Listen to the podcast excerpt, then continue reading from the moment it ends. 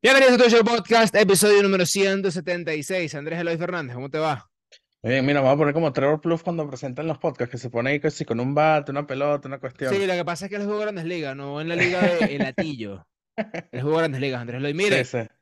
recuerden, muchachos, que este podcast ahora llega a ustedes gracias a Camisetas Venezuela Shop. Vestimos al mejor fanático. Encuentra las camisas de béisbol más alucinantes e idénticas a las originales de la MLB, una calidad que no verás en ninguna otra parte del país. No hay nada como el fanatismo sano por este hermoso deporte, así que prepárate para vivir la emoción con nuestras camisas. Mira, es increíble, es increíble, porque em, hice una encuesta en, en Instagram y una encuesta en Twitter, y la gente no sabe cuál camisa Roda la Cuña comprar si tuvieran la oportunidad. O sea, perdón, la gente sí sabe, Ujú. perdón, sí sabe, pero la cantidad de, de, de opciones, que son cuatro, Ujú. en ninguna de esas opciones hay como que, mira, una diferencia grande. O sea, a O la sea, gente le gusta la blanca, le gusta claro. la azul, le gusta la roja, le gusta la, la de City Connect. Entonces, no sé, yo estoy a punto de decidirme por una. Creo que me voy a terminar decidiendo por la, por la azul. Me gusta mucho porque se parece al color del podcast. Sí. Y, pero la City Connect está bien bonita. Entonces vayan a arroba camisetas Venezuela Shop en Instagram y Denle amor, camisa. digan que vienen de parte de nosotros. Sí, si vienen, si ustedes dicen que vienen de parte de, de nosotros, no sabemos si les van a dar un descuento, pero van a decir, ah, esos dos chamos son bur de pana, sí. Y después le van a vender la camisa a lo que cuesta, porque bueno, no tenemos descuento, muchachos. Sí, ¿Qué sí, que sí, te diga? Todavía no llegamos a eso, pero en algún momento ojalá lleguemos a, a conseguir los descuentos. Miren, empieza la, bueno, ya la segunda, eh, la segunda mitad de temporada empezó, hace, Pero creo que, poquito. creo que ahorita, eh, o sea, se puede decir que ya comenzó. O sea, ya después del, del, del final de los cambios es que tú dices, ya, listo, aquí estamos, porque ya, lo, ya los equipos que, que, que no van a seguir participando, entre comillas, ya vendieron, caso los Mets de Nueva York, y los equipos que desarmaron están, van a seguir en la, en la, en la lucha. ¿Quieres que te diga una cosa? Después que se terminó la fecha límite de cambios, tengo más ganas de ver juegos de MLB que antes. O sea, ahorita llevo dos días seguidos y yo creo que, que me voy a quedar así hasta que se termine la Serie Mundial, en que quiero ver béisbol todos los días. O sea, siempre lo quiero ver, pero quiero ver eh, más béisbol ahora, quiero estar más pendiente, porque ahora es cuando hay más emoción y eso me, llega, me lleva a preguntar si de pana la temporada es muy larga de la MLB. Porque después de los cambios, aunque ya tú sabes quién se reforzó y quién no va para el baile, no sé, me gusta más. Ahora hay, hay todos los equipos que están eh, en contienda, porque ahora son muchísimos gracias a los tres eh, wildcards o los tres comodines, eh, están peleando y está cool. Me parece, me parece cool eso. Sí, bueno, es que ya se puede decir que comenzó la parte seria de la temporada. Porque, Claro. y bueno, sí tienes razón en algo, son muchos juegos y quizás, eh, no te voy a decir que lo corten, pero se pudiese hacer algo así como, como lo comenté una vez, tipo dividir la, la temporada en dos, algo así.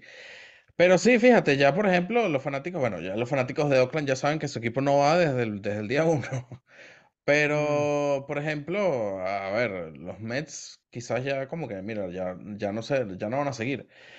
Eh, Seattle, por ejemplo, mire, yo no, yo no estoy seguro, porque de nuevo, lo, lo conversábamos ayer en el, en el live, Seattle tuvo que ser el mejor récord de julio y decidieron ser vendedores, o sea, no, no, no entendí por qué. No sé si es que el equipo ya, bueno, no sé, no sé, pero Al final no cambiaron a Teoscar Hernández. no, no lo cambiaron. No lo cambiaron, cambiaron al, al, algo. a- sí, bueno, cambiaron un par de peloteros ahí, uno era más clave que otro, pero bueno, vamos a ver, vamos a ver. ¿Tú te imaginas que los Ahora, Mets reaccionen? No, no, no, no tienen chance. Yo, mira, yo estaba pensando mucho hoy, y eso lo podemos hablar el viernes en, en el recap.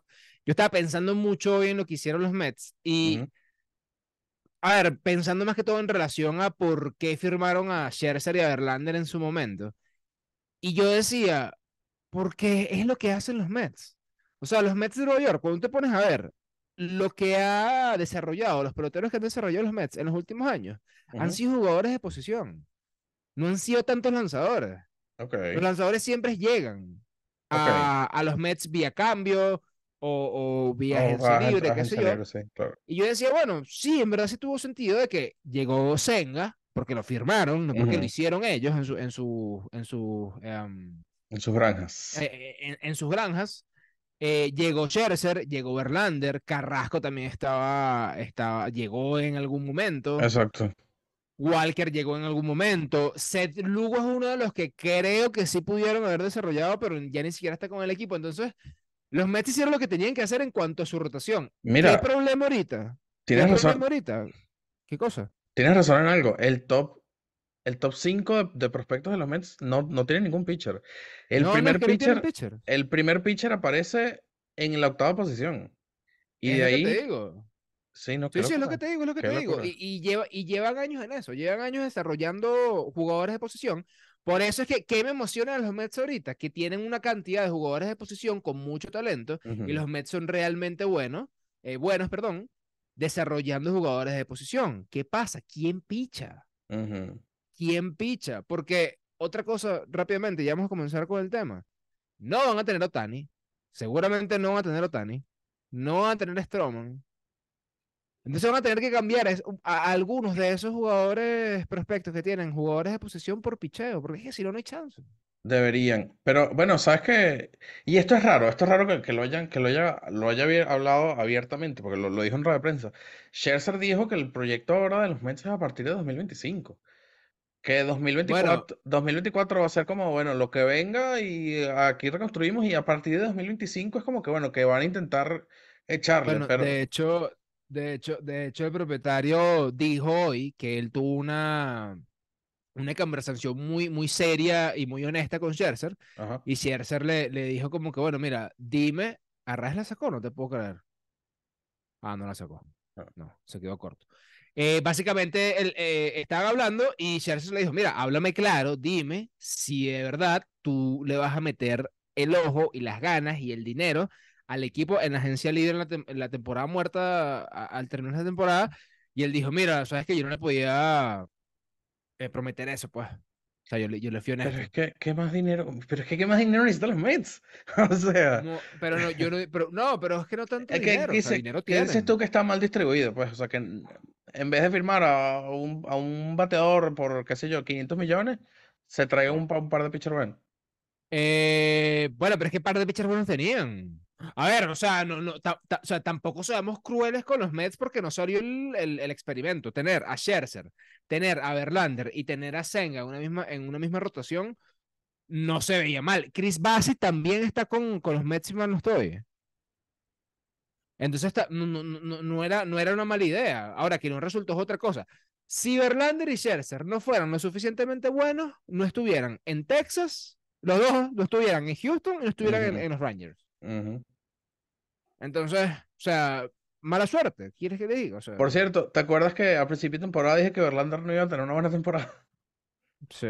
No me equivoqué. Y Kellen Guillot está, está bueno también. Coño, deberíamos revisitar ese episodio a ver cómo, Sí, pero, cómo pero, pero está ese- lesionado Kellen, Sí, bueno. Mira, muchachos, rápidamente, grandes segundas mitades en la MLB. Ese es el episodio del día de hoy. Vamos a comenzar hablando acerca del señor Aaron Judge. No dice qué año fue este, puedes buscarlo, porque no 2022. dice qué año es. Eh, pero cuando la alineación de los Yankees de Nueva York se desmoronó. Ah, 2022. 2022, cool. Sí, 2022. En el año 2022 se desmoronaba la ofensiva de los Yankees de Nueva York, pero este muchacho, este eh, capitán ahora, batió 349, 502, 785 en su línea de bateo justo después del juego de estrellas. Eh, lideró a todos los jugadores en porcentaje de envasado, porcentaje de slugging, carreras anotadas, carreras impulsadas, bases por bola y extra base. Solo quedó por detrás del eventual campeón de bateo Jeff McNeil en promedio de bateo. Y bueno, también, evidentemente, lo que hizo con esos sentidos cuadrangulares. em, 29 de los sentidos cuadrangulares lo batió en la segunda, en la segunda mitad de temporada Aaron Judge. Ujú. Eh, está, está cool, pero yo creo que ahora mismo Aaron Judge no le llega. O sea, yo creo que honestamente Aaron Judge ahorita no le, no le va a alcanzar. Y, y, bueno, aquí planteo la pregunta, porque Aaron Judge ya ha salvado a los Yankees de Nueva York de quedarse sin playoff en, en pasadas temporadas o en temporadas pasadas. Si se mantiene sano Aaron Judge, los Yankees tienen realmente oportunidad, una oportunidad real de ir a playoff o ni siquiera les alcanza. Fíjense esto. Tienen el segundo peor averaje de las grandes ligas y solo detrás de los Yankees de Nueva York en averaje están los Atléticos de Oakland, ¿ok? Solo 10 equipos tienen menos impulsadas que ellos. Solo 7 equipos tienen un peor OPS que ellos. Son el segundo peor equipo en cuanto a, en cuanto a hits conectados en todas las grandes ligas. Y estoy demasiado seguro que muchísimos de ellos son de, Aaron Judge. Honestamente, a menos de que Aaron Judge haga magia, de verdad, yo no veo a los Yankees en playoffs.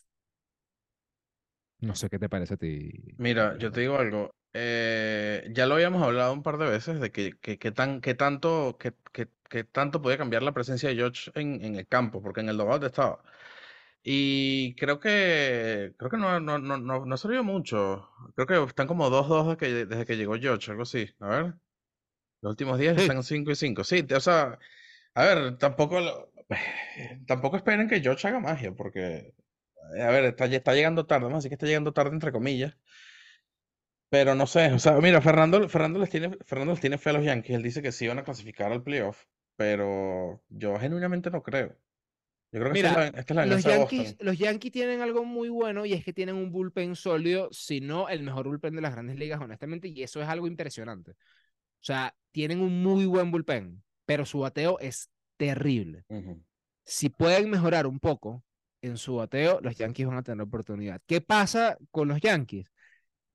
Y, y yo hablaba de eso en, en redes sociales eh, eh, hoy, o ayer, no recuerdo. Porque San Diego sí tiene un line San Diego tiene un line potencial increíble, increíble.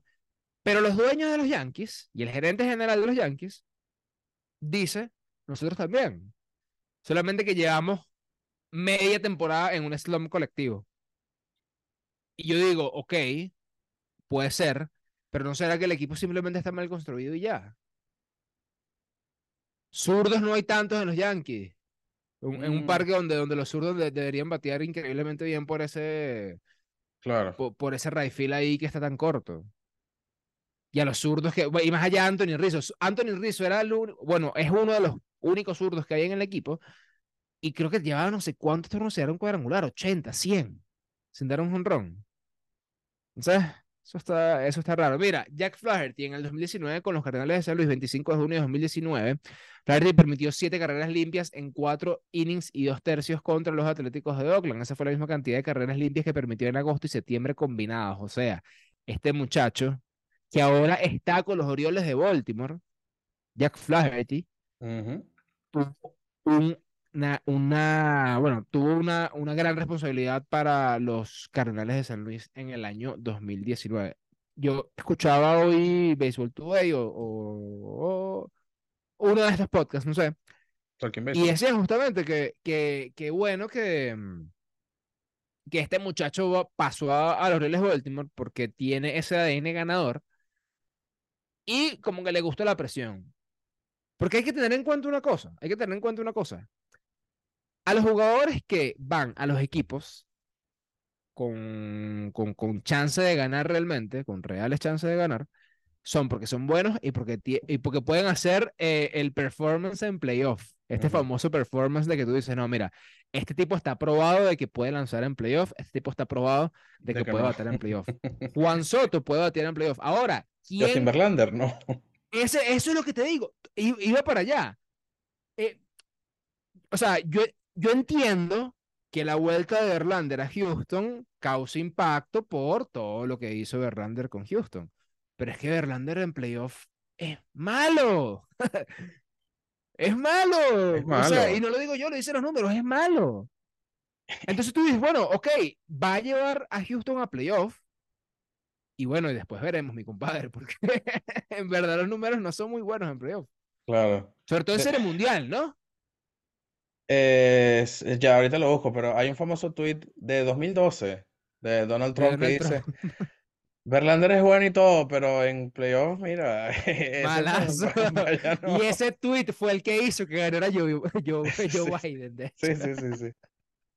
Mira, Christian Yelich. A mí a veces se me olvida que Christian Yelich sigue jugando béisbol, para que Sí. sepa. Se me olvida, o sea, se me Yo no, mira, yo no, porque yo lo, yo lo tengo, yo lo tengo en un fantasy. De hecho, lo cambié por Giolito cuando Giolito estaba como que decente y Yelich estaba también como que ahí más o menos. Y mira, es que, que sí, el mejor cambio que he hecho. Giolito está para los perros, ahorita está Yelich. Mira, yo creo que hay jugadores que se me olvidan que juegan en la MLB. Uno es Yelich. El otro es Tim Anderson. No sé por qué, no sé por qué se me olvida que Tim Anderson juega béisbol todavía. Mira, no sé. es que Yelich ya tiene 11 años jugando. Sí, sí, él cumplió, cumplió su, sus 10 años hace poquito. Está cool. Está bueno. Mira, bueno, vamos a hablar de Christian Yelich. Eh, en la primera parte del 2018, Yelich tuvo un promedio de 2.92 con OPS de 8.23, pero se transformó en el ganador del premio MVP gracias a una segunda mitad en la que registró un promedio de 3.67 y un OPS de 1.219. Todo lo que sea por encima de 1.000 es totalmente élite. Yelich conectó 25 cuadrangulares después del receso del juego de las estrellas y cinco de esos honrones vinieron durante una racha ganadora de ocho juegos al final de la temporada que llevó a los cerveceros de Milwaukee a superar a los cachorros y posteriormente a ganar la división. Los Brewers es otro equipo que todo, o sea, que luchan, luchan, luchan, pero quedó campeón. Sí, en 2019 Yelich también estuvo ahí con el MVP, ¿viste? Se No, es que él tuvo, él tuvo, él tuvo dos temporadas de MVP Sí. Y después mal. Sí, bueno, después comenzó, abajo. comenzó, comenzó bien, comenzó bastante bien en Miami. Llegó, o sea, las primeras dos temporadas de los cerveceros fueron increíbles y ya después, bueno, temporada, temporada corta de 2020, la 2021 también y la 2000, ya en 2022 era como que, bueno, arrancando ahí, pero ya, ya esta temporada cuando, cu- cuando te pones a pensar que Christian Yelich y Stanton estaban en los Marlins. Tú dices, ¿cómo desmantelan ese equipo? Mira, yo, yo quisiera ver si podemos hacer un episodio especial acerca de los equipos desmantelados. No sé si eso se puede, se puede hacer, porque eh, yo estoy demasiado seguro que nos vamos a volver locos con la cantidad de lanzadores que dejó ir Pittsburgh. Sí, claro. eh, Glasnow, Glasnow, eh, Cole. Cole, o sea, hay, hay un montón, hay un No tiene montón. sentido esa gente. Yo el año pasado, yo el año pasado eh, me conseguí un tweet que era algo así como que los Piratas de Pittsburgh como que desde 2018 han cambiado 300 victorias. Ah, Una, una, una Mm, cosa así, una locura. Absurdo, absurdo. Una Y sin, y, y, y sin nada bueno en retorno, honestamente. Bueno, Sí. dinero, me imagino, pero, o sea. Mira, este jugador me parecía, este jugador me pareció increíble el upgrade que tuvo. Y después, bueno, se retiró y ya está. Jake Arrieta, que ahorita está yuca, por cierto. De hecho, está fuerte. Hay un jugador, no me acuerdo el nombre ahorita. Kyle, Fan, Kyle Farnsworth. Busca ese jugador. Kyle Farnsworth. Creo que él jugó con los Tigres de Aragua acá en Venezuela. Búscalo. Ese bicho está yuca ahorita. Sí, sí. Está demasiado fuerte. Está demasiado fuerte. Búscalo. Yo creo que jugó con los Tigres de Aragua acá. Búscalo, Ya, no sé. ya te voy a decir, ya te voy a decir, ya te voy a A ver. Creo que jugó con los Tigres de Aragua. Si mal no ver. estoy. decir. Bueno, Venezuela Winter League. Eh, aparentemente no. No. No.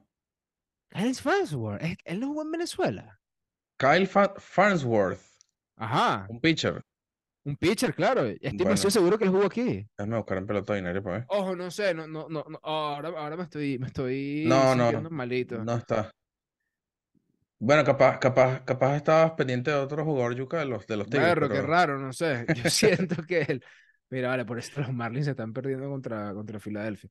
Mira, Jake Arrieta, este me gustó bastante. Este me gustó bastante porque, porque es un nativo de los Orioles de Baltimore. Se puede argumentar que Arrieta fue el mejor lanzador después del Juego de Estrellas en la historia de la Liga Americana o Nacional. Eso fue en el 2015. Nadie tenía una efectividad más baja en la segunda mitad, 0.75, ni un OPS del oponente más bajo con 431 que Jake Arrieta. Permitió dos carreras limpias en nueve aperturas para cerrar la temporada regular y solo permitió dos honrones en 107 entradas y un tercio. Eh, lanzó no hitter en el Dodger Stadium el 30 de agosto, ganó el premio Young de la Liga Nacional y se quedaron, bueno, y eso fue suficiente para que los cachorros se quedaran con el segundo puesto del comodín de la Liga Nacional. Jake Arrieta tenía una, una mecánica rara, el, el pichaba como cu- medio cruzado. ¿te parece? No tan cruzado como, como Jared Weaver. ¿Te acuerdas de Jared Weaver? Sí. Que era un lanzador todo flaquito y se parecía a Shaggy. Ujú. Descubrió que lanzaba, lanzaba súper cruzado y el bicho se molestaba cada dos minutos. Eso era increíble. Lo, lo botaban a cada rato. Es muy gracioso. Mira, Manny Ramírez, señor Manny Ramírez, 2008 con los Dodgers. Yo creo que ya tocamos este tema cuando lo cambiaron, cuando hablamos de, de los cambios, si mal no Ujú, estoy. ujú. Pero la magia, la magia de Manny Ramírez comenzó el 31 de julio cuando Manny fue cambiado a los de, de los Medias Rojas de Boston, perdón, a los Dodgers, quienes tenían, quienes tenían un récord de 54 y 54. Qué raro los cambios entre Dodgers y Boston. ¿Por qué? Mookie se fue, Adrián González en su momento, Manny Ramírez en su momento, Carl Crawford en su momento, Josh Beckett en su momento, Kike Hernández se fue a Boston y después dijo, mi compadre, yo me devuelvo a mi casa. Es rarísimo, o sea, la, la- la historia de cambios entre Dodgers y Boston Sí. es- no tiene sentido. Pero no pudieron agarrar a Eduardo Rodríguez, que era de Boston. Él dijo, no, yo no. Mira, Ramírez rápidamente convirtió a Los Ángeles en Manny, Mannywood. Ay, me gusta eso, Mannywood. Mannywood, está cool.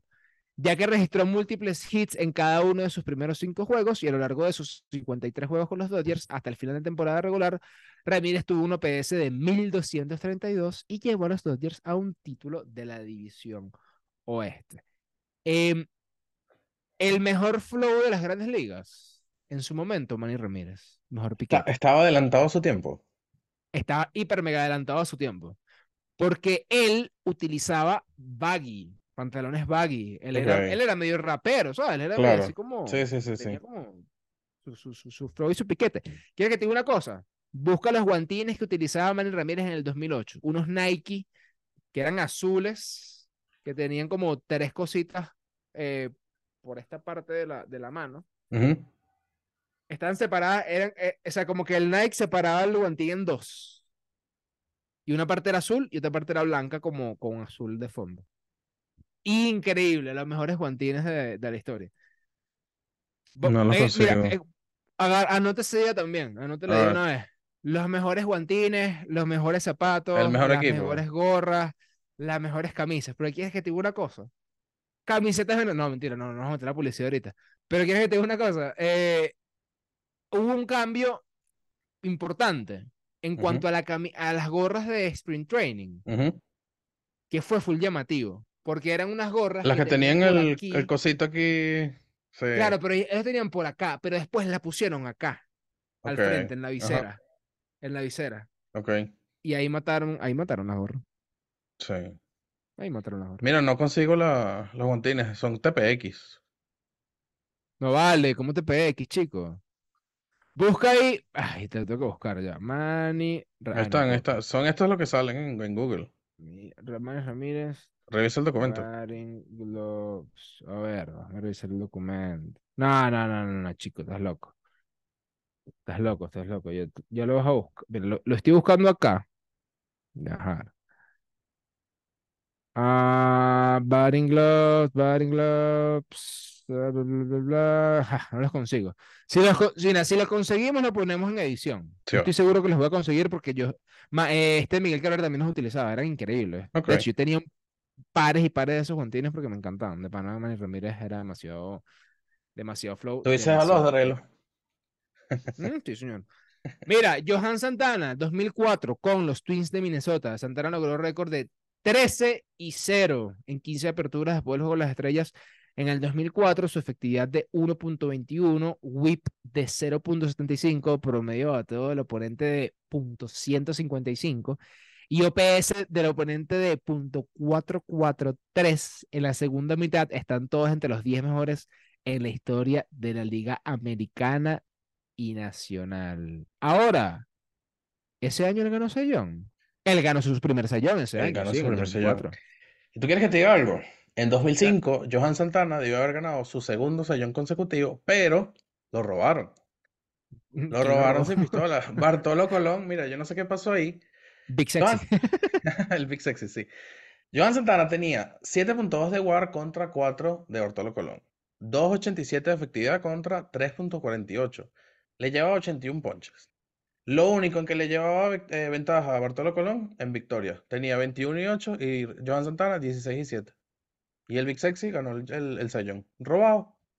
Un robo. Hoy en día, hoy en día eh, Santana hubiese ganado ese sellón, ¿no? Porque Sí, ya sí, no le sí, presta mucha atención al tema de las victorias y las derrotas. El que rompió ese, ese, ese paradigma fue, fue Félix. Fue Félix que ganó Sayón Mm. como con 12 victorias, con récord de 12 y 11. Es que no tiene sentido, si te pones a ver, no tiene sentido evaluar las victorias y las derrotas de un pitcher porque al final eso depende del, del equipo. O sea, Sí.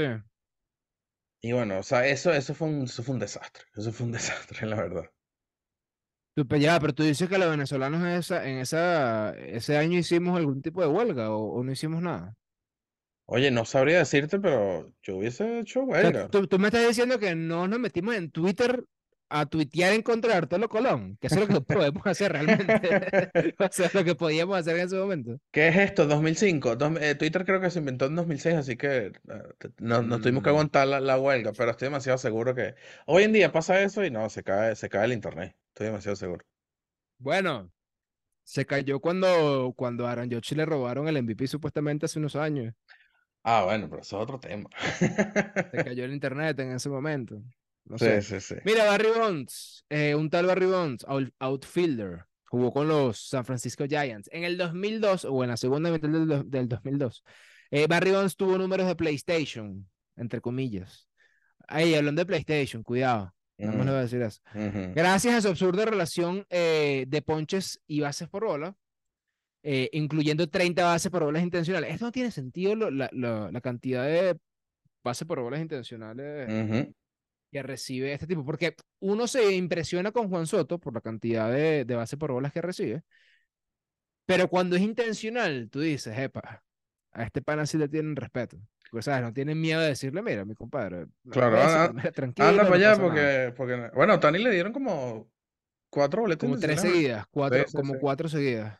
Eh, justamente porque Matt Chapman creo que fue el que dijo como que, hermano, este es el único que batea en ese equipo. Dale ¿Quieres que te diga una cosa? Pero quieres que te diga una cosa, y yo lo pensé, y yo lo pensé, y, y, y, y fíjate esto, no sé, este pensamiento que se me vino, que se me vino a la mente.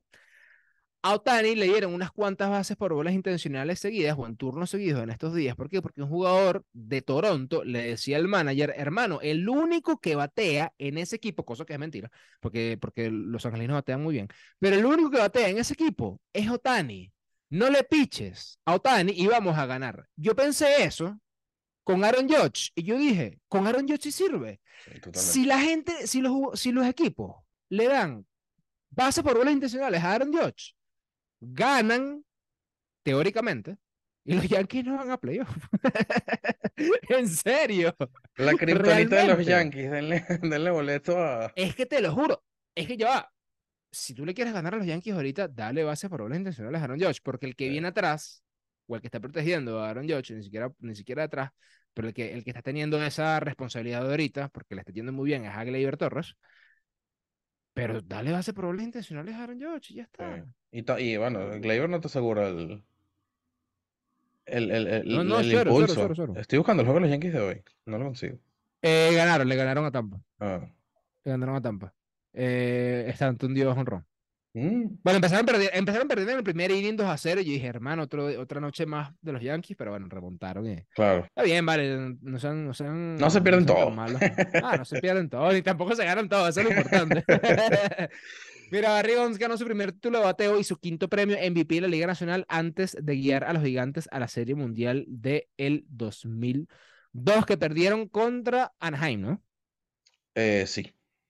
Si no me equivoco, sí. Anaheim en siete juegos. En siete juegos. Barry Bonds.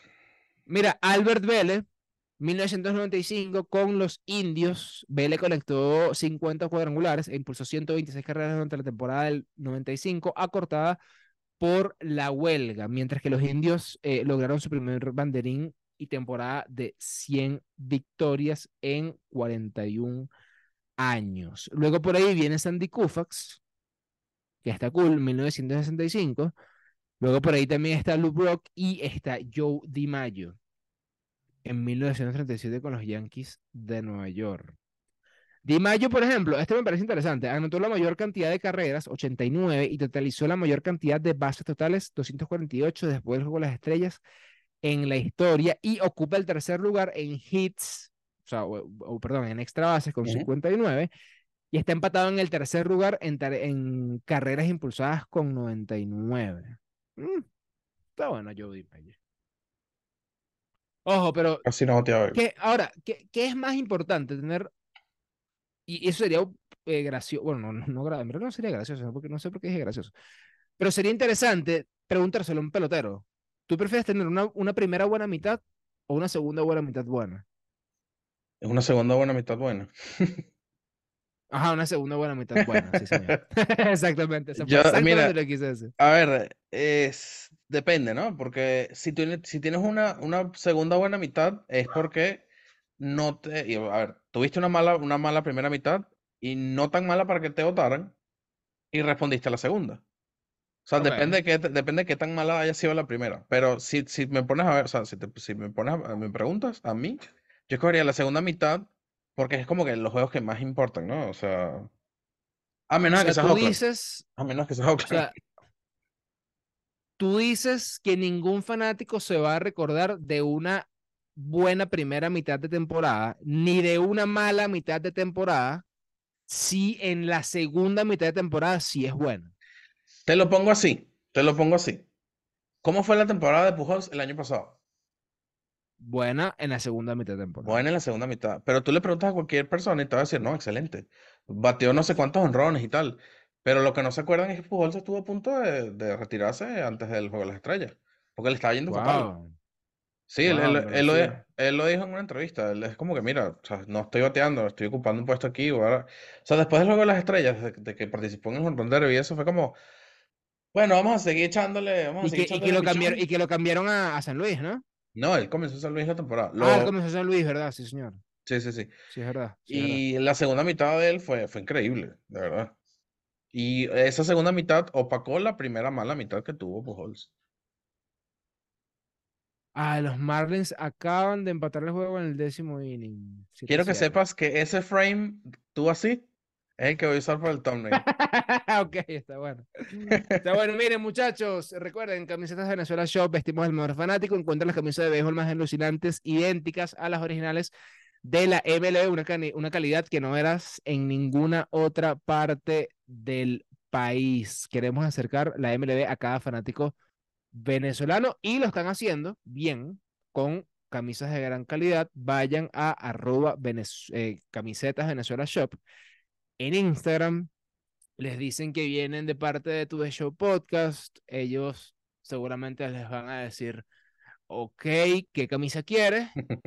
y ya. Y ustedes compran su camisa y no pasa absolutamente nada. Mira, se van a ver increíblemente cool. ¿Dónde están ellos? Mira, ellos están en Caracas, Maracay, Valencia, próximamente van a estar en Maracaibo, próximamente van a estar en Puerto La Cruz, y venden en Estados Unidos y en España. Así que si hay alguien en España.